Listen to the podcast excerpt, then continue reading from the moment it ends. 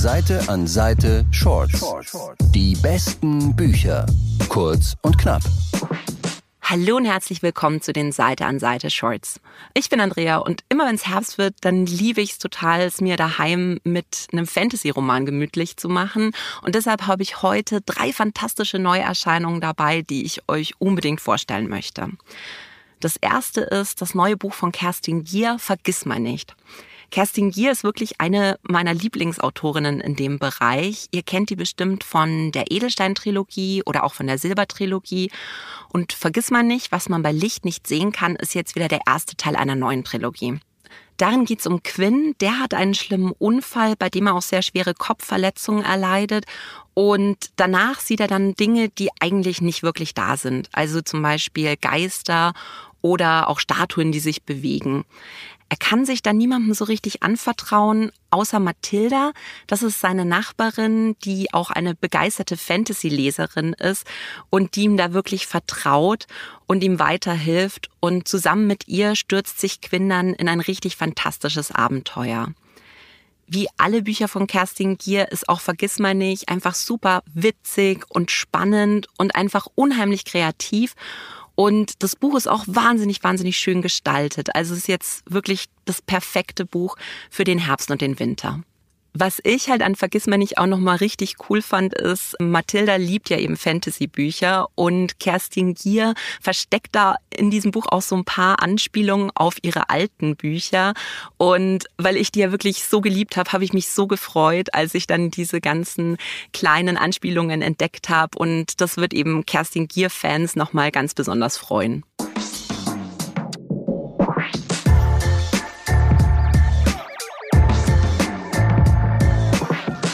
Das nächste Buch, das ich euch heute vorstellen möchte, ist Nights, ein gefährliches Vermächtnis von Lena Kiefer.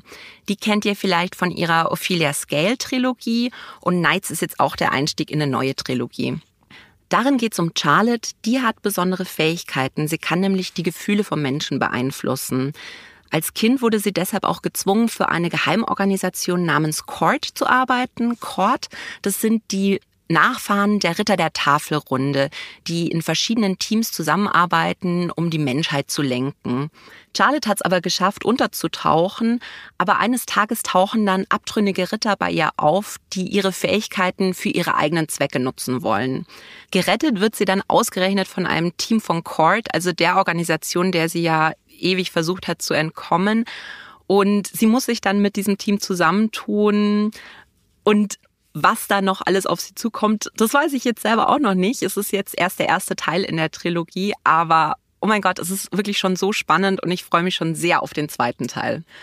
Ich habe mich über das Buch so gefreut, weil ich als Teenager tatsächlich alles über die Artus-Sage gelesen habe, was ich damals in die Finger kriegen konnte. Und diese Neuinterpretation, die hat jetzt einfach richtig Spaß gemacht. Es ist super spannend, hat ganz viele Wendungen und es ist auch eine tolle Liebesgeschichte. Was ich ganz besonders schön fand, ist, dass es auch um so eine Found Family geht. Also wenn man zum Beispiel das Lied der Krähen mag, aber gern auch ein modernes Setting dafür hätte, dann ist Nights wirklich perfekt.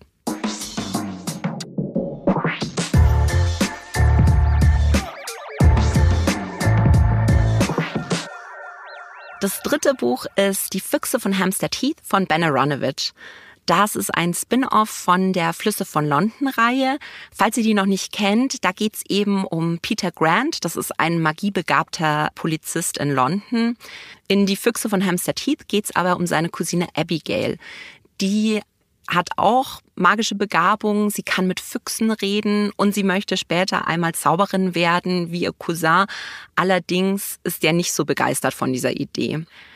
Als dann in Hampstead Heath, das ist so ein Park in London, plötzlich lauter Teenager verschwinden, macht sich Abigail mit der Hilfe von den Füchsen, die dort leben, auf die Suche nach den Jugendlichen.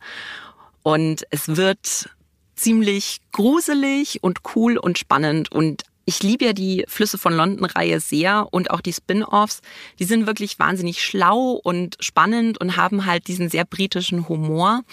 Man kann die Spin-offs in der Regel auch lesen, ohne dass man jetzt die ganze Reihe schon kennt.